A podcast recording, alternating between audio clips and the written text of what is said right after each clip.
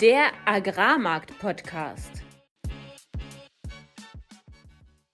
In der heutigen Folge diskutieren wir den Blick in die Glaskugel für 2023, China als Zünglein an der Waage und als guten Start ins neue Jahr gibt es eine Verlosung für eure Meinung. Alles, was wir im heutigen Podcast besprechen werden, sind unsere persönlichen Meinungen von Philipp und von mir und keine Anlageberatung. Herzlich willkommen zum ersten Agrarmarkt-Podcast in 2023. Heute ist der 5. Januar um 11.30 Uhr am Morgen. Wir haben noch nie so früh aufgenommen und ähm, es begrüßen euch wieder Philipp Schilling, das bin ich, Landwirt und war zehn Jahre lang im internationalen Agrarhandel tätig.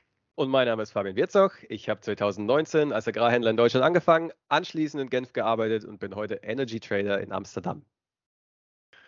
Ja, Fabian, das ist ja heute dem geschuldet, dass du tatsächlich immer noch nicht äh, wieder zurück im Job bist. Was immer noch im Urlaub, wirklich monatelang. Ähm, ein Broker hat mich schon angeschrieben, wann denn mein Sabbatical um ist. ja, so, so, fühlt es sich auch für mich an. Ähm, wobei hier auch ein bisschen Weihnachtspause war. Wir haben ja auch letzte Woche keinen Podcast aufgenommen. Ähm, es, es war dennoch viel los, deshalb freue ich mich auf heute. Aber wir haben vorher noch ein kleines Announcement äh, beziehungsweise eine Frage an unsere Zuhörer.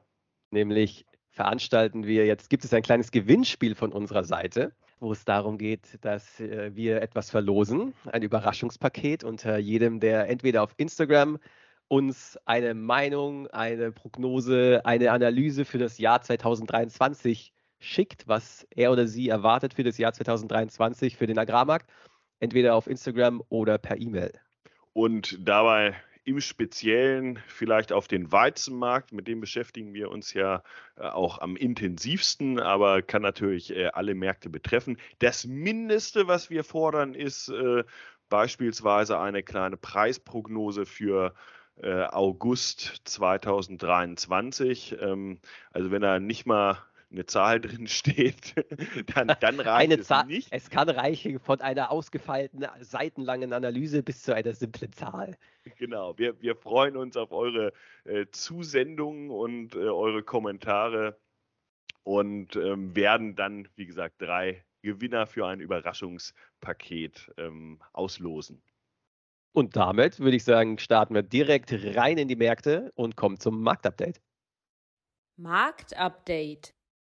Wir starten mit den Agrarmärkten, ähm, wie auch im letzten Jahr, und sehen, dass äh, Mativ Weizen heute, na, jetzt mittlerweile eröffnet hat, bei wieder 299,50. Das ist so ein bisschen, äh, als wäre nichts passiert. Also wir in der Vorweihnachtswoche waren wir ja auch schon auf diesem Niveau um die 300 und hatten uns dann kurz vor Weihnachten, und das haben wir in der Weihnachtswoche ja auch kommentiert, ähm, da wieder hochgearbeitet. Das haben wir komplett in den letzten zwei Tagen, vor allem, äh, davor auch schon ein bisschen, aber vor allem in den letzten zwei Tagen verloren. Wir waren zwischenzeitlich bei 316 Euro an der Mativ und mit dem Ölpreisverfall würde ich sagen primär, und dazu kommen wir sicherlich später noch in den letzten beiden Tagen, äh, kam dann extremer Trigger, also Auslöser für eigentlich alle Agrarmärkte, ähm, die dann gefallen sind seit Januar Eröffnung. Ähm, wenn wir uns die Fundamentaldaten nochmal anschauen, sehen wir, dass im Dezember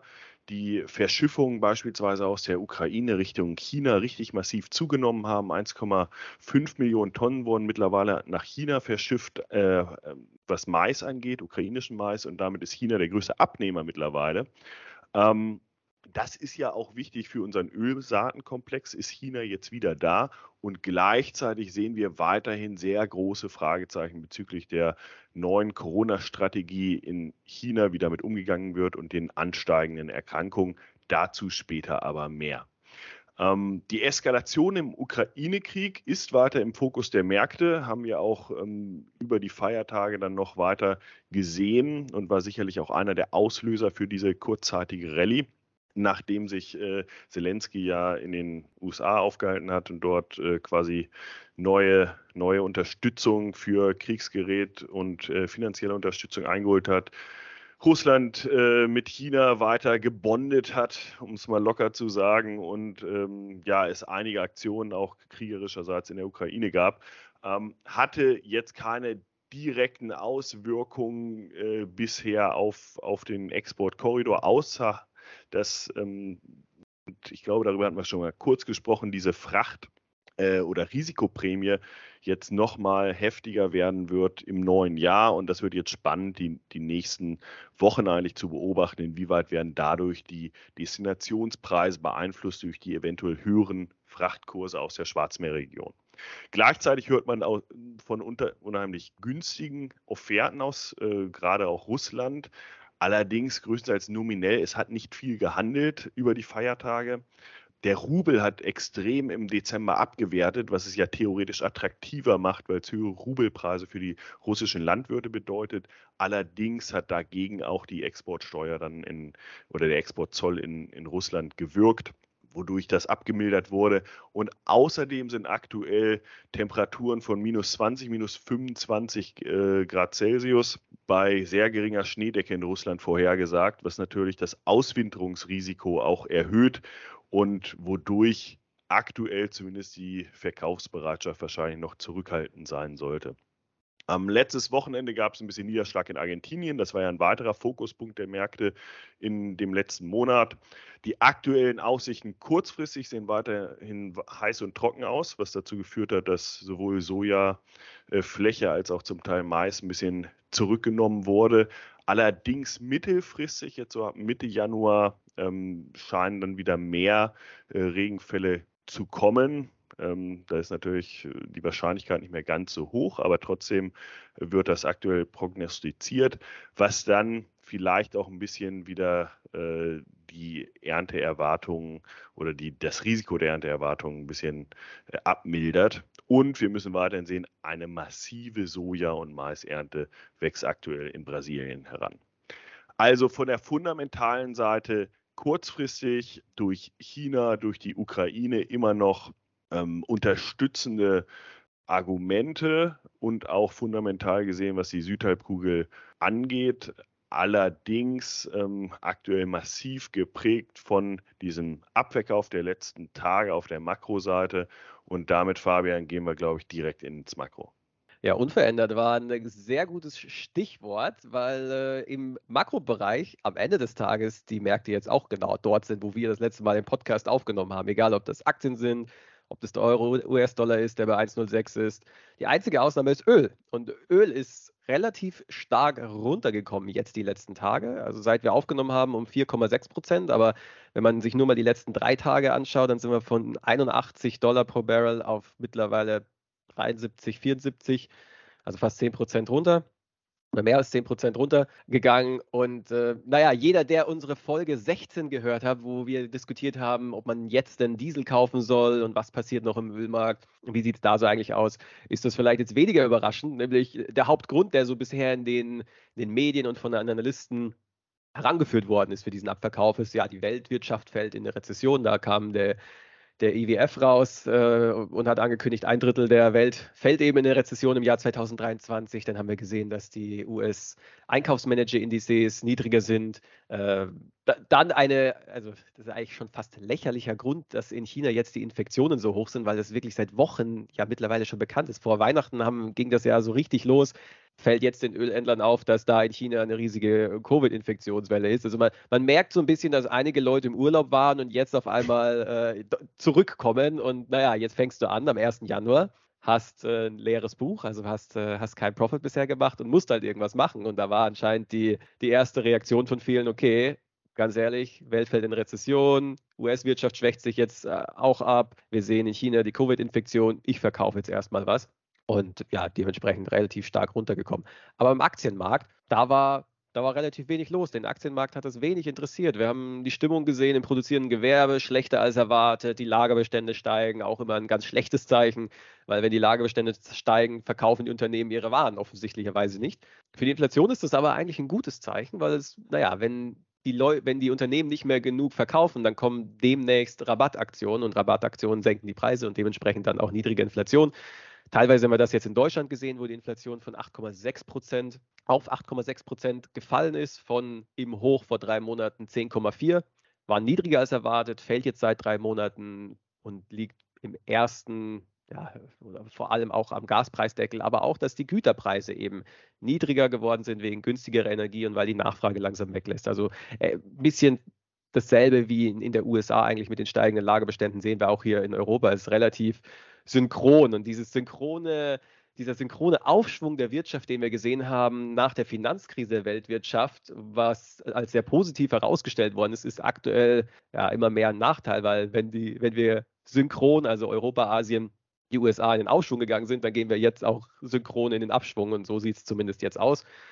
Und ja, mal, werden wir ja noch besprechen, wie das im Jahr 2023 dann eventuell weitergehen kann. Aber positive Nachrichten. Vielleicht fangen wir damit oder kommen wir da auch nochmal zu sprechen. Und das ist vor allem das warme Wetter. Wir sehen Temperaturen in Europa 10 Grad, fast 15 Grad Celsius über normal. Hier in, hier in Amsterdam hat es jetzt auch 14 Grad. Ist zwar extrem windig, aber eben warm und das ist sehr gut. Wir verbrauchen fast kein Gas. Die Lagerbestände sind relativ voll. Jetzt kommen die ganzen LNG-Import-Terminals online in, in Deutschland, auch die Erweiterungen in, in den Benelux-Staaten was den, ja, egal ob das Kohle war, ob das Gas war oder ob das natürlich auch der Strompreis war, sehr stark unter Druck gesetzt hat. Kohle 35 Prozent runter, Gas 37 Prozent und, und Strom minus 30 Prozent, wenn man sich den Jahreskontrakt anschaut. Wenn man in eine ganz kurze Zeiteinheit Einheit reingeht, nämlich den, den Day-Ahead-Markt, also wie ist der Strompreis morgen, dann haben wir sogar negative Strompreise gesehen, weil eben das Wetter warm ist, weil der Wind bläst und dementsprechend viel Windstrom reinkommt, was für Europa an sich sehr, sehr, sehr, sehr positiv ist in der aktuellen Situation. Und China, wie gesagt, Covid-Eröffnungen, Krankenhäuser voll. Ja, aber, aber die Einkaufsmanager-Indizes machen seit Monaten nichts. Und auch wenn man sich mal den, den, die chinesische Währung anschaut, die wird tatsächlich jetzt stärker, obwohl die Nachrichtenerstattung sehr, sehr negativ ist und auch jetzt so vom der Ölmarkt davon ausgeht, dass China weniger stark jetzt zum Weltwirtschaftswachstum beitragen wird, als das zuerst angenommen worden ist und dementsprechend abverkauft. Das ist sicherlich eine extrem spannende Frage äh, in Bezug auf China, weil ich hatte ja zwischendurch auch äh, kurz von den Dezemberverschiffungen Richtung China berichtet und, und dass die wieder zugenommen haben. Ne? Also, dass auf der einen Seite auch Nachfrage zumindest im letzten Monat zugenommen hat und zum anderen, okay, chinesisches Neujahrfest und so weiter spielt da natürlich sicherlich auch eine Rolle, aber äh, auf der anderen Seite halt die, die aktuelle Corona-Situation ja aktuell als negativ wahrgenommen wird. Ne? Auf, auf jeden Fall. Und äh, naja, wie das im Jahr 2023 aussehen könnte, was das für den Weizenmarkt bedeutet und Agrarmärkte im Generellen, das besprechen wir in unserem heutigen Deep Dive. Genau, wir haben uns nämlich heute überlegt, wir machen oder wir wagen den Blick in die Glaskugel und überlegen mal, was wären denn Szenarien für 2023 und worauf muss man sich einstellen. Vorab muss man dazu natürlich sagen, das kann sich noch komplett drehen und äh, jeder weiß, dass Prognosen zum Scheitern verurteilt sind. Aber Prognosen sind sehr herausfordernd, insbesondere wenn sie die Zukunft betreffen. genau so ist es. Und äh, was wir versuchen wollen, ist Szenarien aufzuzeigen und wie man damit dann risikobasiert umgehen kann. Und äh, deshalb würde ich sagen, starten wir einfach mal mit der Makroseite, weil die ja für uns wahrscheinlich die Leitplanken vorgibt, was Märkte im, Aktu im Generellen angeht. Genau. Ja, also im, im Jahr 2022, ich, ich würde was wir aktuell sehen, die Wirtschaft befindet sich ja, oder Wirtschaft ist immer ein Zyklus von, von Auf und Ab, von Boom und Bust, von Rezession und, und Boom. Und was wir 2022 gesehen haben, ist, dass die Wirtschaft zu einem Toppunkt gekommen ist nach der Covid-Wiedereröffnung und sehr, sehr viele Signale gekommen sind, die darauf hindeuten, dass die Wirtschaft sich abschwächt und in eine Rezession geht. Wir haben, wir haben gesehen, dass Rohstoffpreise runtergekommen sind von den Hochs. Wir haben gesehen, dass die Einkaufsmanager Umfragen unter, ja, unter Managern von großen Unternehmen runtergekommen sind, dass die Stimmung sehr schlecht ist. Wir haben gesehen, dass die Stimmung im Baugewerbe ziemlich miserabel ist. Wir haben gesehen, dass die Immobilienpreise auch anfangen zu fallen. Der Aktienmarkt ist auch 20 Prozent runtergekommen in 2020, 2022. Wir haben sehr viele Signale gesehen, die darauf hindeuten, dass die Wirtschaft in eine Rezession geht. Und mein Base-Case-Szenario ist, dass die Signale, die wir in 2022 bekommen haben von den Märkten und von den Wirtschaftszahlen, in 2023 zu Fakten werden. Also dass wir eine Wirtschaft sehen, die schrumpft, dass wir eine Arbeitslosigkeit in Europa und Nordamerika, in China dadurch, dass die Bevölkerung dort noch relativ stark wächst und dass dadurch, dass generell das Wirtschaftswachstum sehr groß ist in China, werden die halt geringeres Wachstum haben, aber halt nicht unbedingt eine Kontraktion der Wirtschaft. Aber Europa, USA, gehe ich davon aus, wir sehen, dass die Wirtschaft schrumpft, wir sehen, dass die Arbeitslosigkeit steigt, die Inflation wird basierend darauf natürlich sinken, weil wenn die Nachfrage nicht da ist, weil die Leute arbeitslos werden, dann werden die Preise nicht weiter steigen und die Notenbanken sind ja auch immer noch sehr restriktiv. Und also Inflation sinkt weiter. Zentralbanken werden irgendwann mal im Laufe des Jahr 2000, im, im Jahre 2023 aufhören mit dem Zinserhöhungszyklus.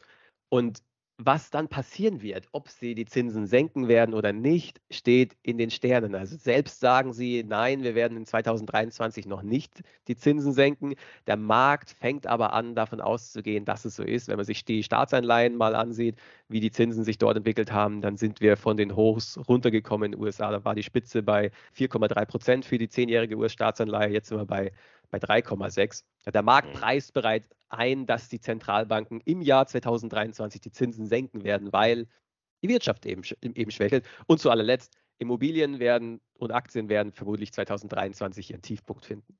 Ja, und das ist, glaube ich, das Base-Szenario, was wir über die letzten Monate auch, äh, was sich weiter gefestigt, gefestigt hat in unserer Analyse, dass, dass wir im Grunde wir müssen schlechte Wirtschaftszahlen sehen, damit dieser Umschwung dieser Zinswende kommt. Und nur der kann dann letztendlich auch die, die Wirtschaft wieder wahrscheinlich nach oben tragen. Das, äh, das eine bezweckt das andere.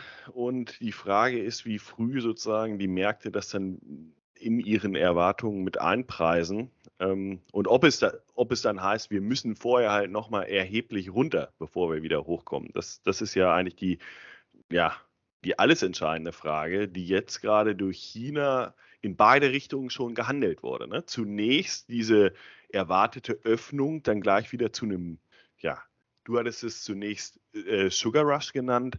Ähm, der, der kam dann nicht oder der hat nicht so durchgezündet, weil letztendlich dann schon wieder äh, die Realität der Covid- Verbreitung dagegen gewirkt hat und jetzt schon wieder in die andere Richtung wirkt. Ne? Und ähm, ich glaube, das macht es so extrem schwer, das zu prognostizieren. Aber wenn China nicht massiv auf die Füße wiederkommt, dann ähm, müssen die Märkte erstmal eine Abwärtsspirale weiterhandeln. Ja, eins ist klar, ohne China geht es weiter bergab. Das Einzige, was uns jetzt retten kann, ist China. In Europa, in den USA, wir sind so verschuldet, die Zentralbanken sind restriktiv, weil die Inflation noch hoch ist, auch wenn sie jetzt seit Monaten sinkt. Was nicht heißt, dass sie auf niedrigem Niveau angekommen ist, aber eben immer noch oder weiterhin sinkt. Und das, deswegen die einzige Nachfrage, die da ja reinkommen kann, ist China.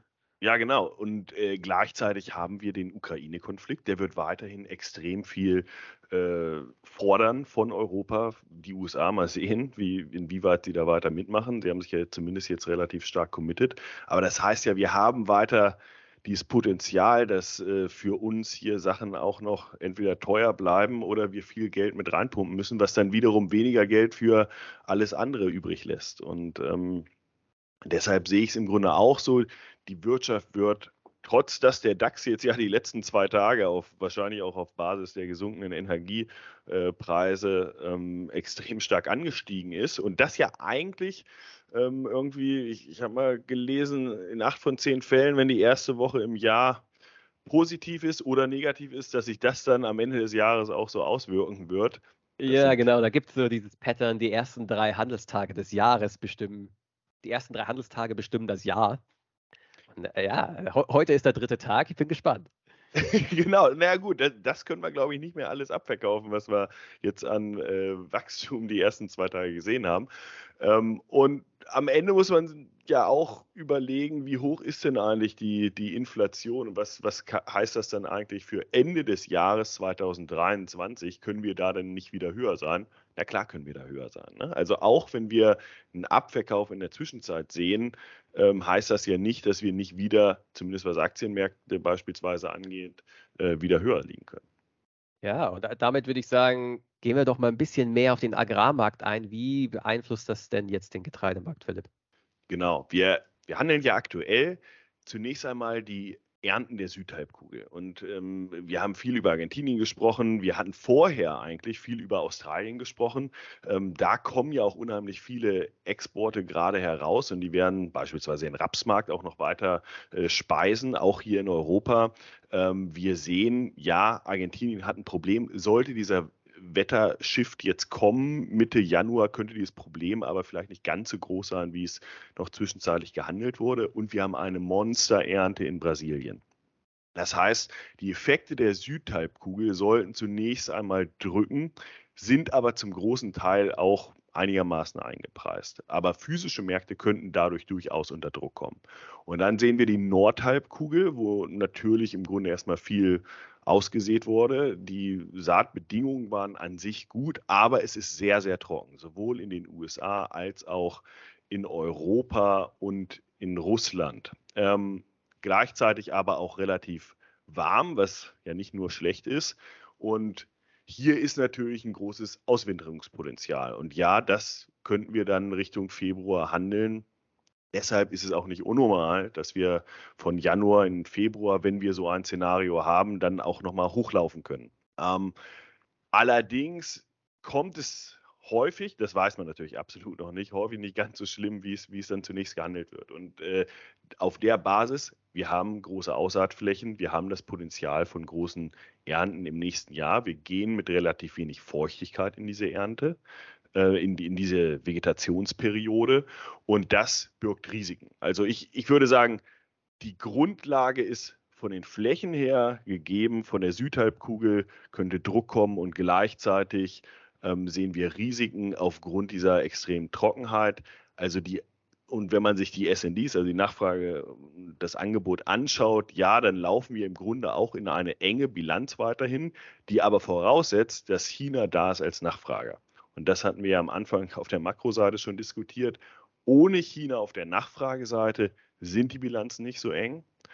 Und ja, wir haben Risiken und die könnten sich jetzt vielleicht schon die nächsten, den nächsten Monat ausspielen, letztendlich, wenn es mal zu großen Kahlfrösten käme, sozusagen in, in Russland beispielsweise. Und alles kann natürlich passieren im Frühjahr, wenn es zur Frühjahrstrockenheit kommt. Das ist aber eher so ein Ding, das handeln wir dann Richtung Mai oder, oder Juni. Und in der Zwischenzeit könnten wir dann halt doch diesen Druck der physischen Märkte sehen. Das ist so, so ein Base Case aktuell. Ne? Wo siehst du denn noch großes negatives Überraschungspotenzial? Weil wir, wir sprechen ja mittlerweile seit Monaten darüber, wie, ja, wie negativ die ganze Situation ist und haben damit durchaus richtig gelegen. Aber jetzt, wo, wo kann denn nochmal so eine richtige Überraschung in, im Jahr 2023 kommen, deiner Meinung nach? Wir haben ja in Russland wieder eine Rekordernte gesehen und die liegt ja auch in den Legern zum großen Teil der russischen Landwirte aktuell. Und der Markt sieht auch die Gefahr. Ich hatte über die Südhalbkugel gesprochen, dass da halt mit Brasilien eine Monsterernte kommt. Ähm, und gleichzeitig liegt ja diese russische Monsterernte quasi noch zum Teil in russischen äh, Landwirtssilos. Die so erwarten die meisten, kommt dann im Februar, März, wenn der Winter vorbei ist, wenn wieder richtig verschifft werden kann und der Rubel gleichzeitig schwach bleibt, raus und ähm, ja, drückt dann auch auf die Märkte. Wenn allerdings jetzt Kahlfröste kämen und der russische Landwirt sieht, dass vielleicht in dem Markt eine Carry-Struktur kommt, das heißt, es wird für die neue Ernte vielleicht aus, das kann aus verschiedenen Gründen auch in Russland gerade so sein, mehr gezahlt als für die alte Ernte und diese Lagerbestände werden quasi weitergetragen. Ich glaube, das, das wäre schon ein Szenario. Also wir müssen eigentlich einen negativen Einfluss auf die neue Ernte auf der Nordhalbkugel sehen. Das wäre ein Kicker, sag ich mal, für, für die Märkte als in der Gesamtheit. Hattest du noch irgendwas aus der Ukraine? Äh, ich, ich habe so ein bisschen das Gefühl, also klar, die ganze Infrastruktur wird jetzt nach und nach auseinandergenommen. Das Einzige, was noch steht, sind die Exportterminals in, in, in Odessa. Gut, wenn die weg sind, dann ja, logischerweise. Da wird es nochmal ordentlich nach oben. Genau, und, und natürlich brauchst du den äh, ukrainischen Mais auch weiterhin. Also der, der muss da rauskommen. Das werden sie natürlich mit allen Mitteln versuchen, das in den nächsten Monaten zu machen. Brasilien kann dann natürlich auch wieder einiges auffangen ähm, Richtung Sommermonate. Allerdings, ähm, ja, das, das ist natürlich immer noch so ein Szenario, das, das wird auch die Märkte positiv also, also preislich positiv beeinflussen können. Ich glaube aber, es ist nicht mehr so der, der absolute Kicker, weil wir jetzt natürlich ähm, je, Monat für Monat auch einen größeren Teil dieses Exportpotenzials dann erfüllt haben. Und ja, dann guckt man schon wieder auf die dann wieder folgende neue Ernte. Und ich, da kann natürlich äh, noch einiges zerstört werden. Also auch da der Fokus eigentlich schon wieder auf die neue Ernte. Nicht so sehr die alte Ernte, die spielt da zwar immer wieder eine Rolle, das ist aber dann irgendwann sehr technisch und die Frage, ob sich das auf Future-Märkte und also den Markt insgesamt überhaupt noch auswirken wird. Wo denkst du, werden wir Ende 2023 liegen? Jetzt kommt die richtige Glaskugelfrage. Das, das, ist eine massive Glaskugelfrage. Ähm, wir hatten ja zwischendurch schon mal und auch in unserem Vorgespräch darüber gesprochen, dass äh, nach so einem Bullenjahr wie wir es im 2022 gesehen haben, durchaus auch immer mal wieder so Bärenjahre gefolgt sind, ähm, die allerdings nicht so häufig mit so multifaktoriellen Krisen behaftet waren, wie, glaube ich, das 2023 es noch sein wird. Also wir hatten über China, Ukraine gesprochen und so weiter. Also diese ganzen Sachen, die den Markt immer wieder richtig durcheinander bringen können. Ähm, und da war es dann ja in diesen Bärenjahren, gefolgt auf die Bullenjahre, häufig so, dass wir doch extreme äh, Preisnachlässe äh, gesehen haben. Ähm, ich glaube, wir hatten darüber gesprochen, minus 30 Prozent so von, von Anfang des Jahres. Genau, ähm, wenn man sich mal äh, seit den 2000er Jahren betrachtet, wenn man sich mal anschaut, im Jahr, wo wir den Peak gesehen haben, im Folgejahr, was ist da die Performance gewesen, dann sind wir in der Regel um 30 bis 60 Prozent noch weiter gefallen im genau. Folgejahr. Richtig, jetzt, jetzt, muss man sagen, wir haben ja auch schon von den Peaks, also von den über 400 Euro quasi 25 Prozent äh, verloren. Deshalb ist die Frage, wie weit muss das noch äh, runtergehen? Ich glaube, es muss nicht so weit runtergehen, weil ich, weil ich am Ende ja die Nachfrage aus äh, China gerade dann auch irgendwann wieder kommen sehe. Ähm, aber gleichzeitig kann das äh, bei guten Ernteaussichten in die Richtung gehen. Ja, wir, wir hatten ja auch immer wieder über 250 Euro gesprochen jetzt. Ich meine, man muss dann ja auch immer so ein bisschen den Euro-US-Dollar-Kurs dabei sehen. Aber ähm, kann das dahin gehen? Bei guten Ernteerwartungen denke ich schon. Aber wenn wir Ende 2023 sprechen, dann sprechen wir ja auch, ähm, was passiert dann schon wieder in im Folgejahr. Und ich glaube, wir gehen einfach mit sehr, sehr niedrigen ähm, äh, Wasserständen im Endeffekt auf der Nordhalbkugel aktuell in diese Vegetationsperiode. Also das, das Risiko auf verschiedenen Seiten ist einfach so groß, dass einer von diesen Punkten bestimmt bis Ende des Jahres wieder ziehen wird. Also ich wäre jetzt jemand, wenn wir hier abverkaufen äh, Richtung Ernte 2023, dann muss man halt aufpassen, dass man dann nicht komplett die Hände über dem Kopf zusammenschlägt, weil ich glaube, die, die langfristige Range also langfristig jetzt mal auf ein, zwei Jahre gesehen, ist halt eine höhere, als sie noch äh, vor zwei Jahren war. Dass die Unterseite halt, wenn wir in Euro und jetzt vielleicht mal tief sprechen, eher halt bei 250 Euro ist als bei 200 und damit. Allein schon wegen der Inflation. Wir hatten zwei genau. Jahre 10 Prozent. Das sind halt dann die, genau die, die 40, 50 Euro. Früher waren wir irgendwie 180 bis 200, jetzt wird es halt 200 bis 250 die Range sein. Genau, und äh, das, das ist mein Punkt. Also, äh, wenn ich daraus was ableiten muss und, und kurzfristig würde ich daraus, äh, oder würde ich da jetzt noch nicht unbedingt sagen, deshalb muss man heute unbedingt verkaufen. Aber ich glaube, man, man muss das im Auge behalten, dass, dass hier ein Risiko auf jeden Fall da ist, dass man das äh, bei eventuellen ähm, Rallyes dann wieder zwischendurch nicht vergisst. Und gleichzeitig ähm, wir auch aufgrund dieser Vielzahl an Risiken, ähm, die dann halt auch positiv sich auf den Preis auswirken können, Richtung Ende des Jahres auch wieder äh, auf einem höheren Niveau sein können. Also würde mich nicht wundern, wenn wir dann wieder auf dem Niveau von heute oder, oder sogar höher sind. Das ist ein sehr spannendes Stichwort. Ich habe mir das auch nochmal angeschaut. Wie war das denn die letzten Jahrzehnte? Wie war das im Abverkauf von 1989, 1996, 2000, 2008, 11 und der letzte war dann 2013, 2012. Äh, und was ganz spannend ist, in all diesen Jahren, in diesen Folgejahren nach dem Peak, sind wir ab Februar, März relativ stark nach unten gefallen, haben das Low dann im August ungefähr erreicht, Juli bis September. Also genau, wenn dann alle Landwirte dachten, okay, die Welt bricht zusammen, jetzt verkaufe ich alles nach der Ernte direkt, mir egal. Und bis zum Ende des Jahres sind die Preise dann tatsächlich wieder angestiegen. Mal haben sie den, den Jahresanfangsstand wieder erreicht, mal waren sie immer noch 20 Prozent darunter. Aber dieses grundsätzliche Pattern, so ab Februar, März runter bis zur Ernte, hat die letzten Jahrzehnte relativ gut funktioniert, weshalb ich davon ausgehe, dass wir das auch dieses Jahr sehen werden. Und es, da sind genau, so viele Faktoren. Ja. Klar, ja. ich meine, die, die, die Geschichte reimt sich, sie ist aber nicht genau gleich, deswegen es kann natürlich anders sein. Aber wenn ich, wenn ich einfach schaue, okay, an was kann ich mich orientieren, was für Indikationen liegen mir denn vor, wodurch ich eine ungefähre Strategie für 2023 erarbeite, dann wäre meine Strategie, dass ich negativ eingestellt bin bis zur Ernte und danach eher wieder positiv würde ich mitgehen. Und äh, das ist ein Base-Szenario. Und wir hatten vorher in, in, irgendeiner Folge schon mal darüber berichtet, wie, wie gut und schlecht äh, Handelswahrscheinlichkeiten sind. Und äh, wenn wir bei 60 Prozent liegen, sozusagen, dann, dann ist es gar nicht so schlecht. Und klar kann da viel passieren. Aus diesem Base-Szenario würde ich folgern, wenn wir jetzt im nächsten Monat aus verschiedenen Gründen nochmal ähm, an den Märkten hochlaufen und ich will was für die neue Ernte aus äh, Liquiditätsgründen oder anderen absichern, dann ist das wahrscheinlich ein gut, eine gute Möglichkeit, das zu tun und würde es dann auch tun und wäre dann ein bisschen trigger-happy, äh, wie man äh, als Händler sagt. Ähm, und dann irgendwann halt die Füße stillhalten und wieder auf die nächste Möglichkeit warten. Ähm, die dann aber auch länger dauern kann. Ich glaube, das ist, das ist dann so ein bisschen die Aussage. Und damit sind wir auch schon am Ende angekommen vom Ausblick für 2023 und kommen damit zum Händlerspruch der Woche. Und Philipp, da hast du eine kleine Hintergrundstory zu. Genau, ähm, und, und zwar kommt dieser Händlerspruch von einem sehr alten äh, Makler bzw. Händler aus dem Markt, äh, mit dem ich äh, viel diskutiert hatte, als ich mal in Genf äh, saß und, und dort äh, allerdings als Urlaubsvertretung Mais gehandelt hatte und immer um den letzten Cent noch quasi mit ihm verhandelt hatte und er dann irgendwann, irgendwann zu mir meinte, only fools buy the low and sell the high.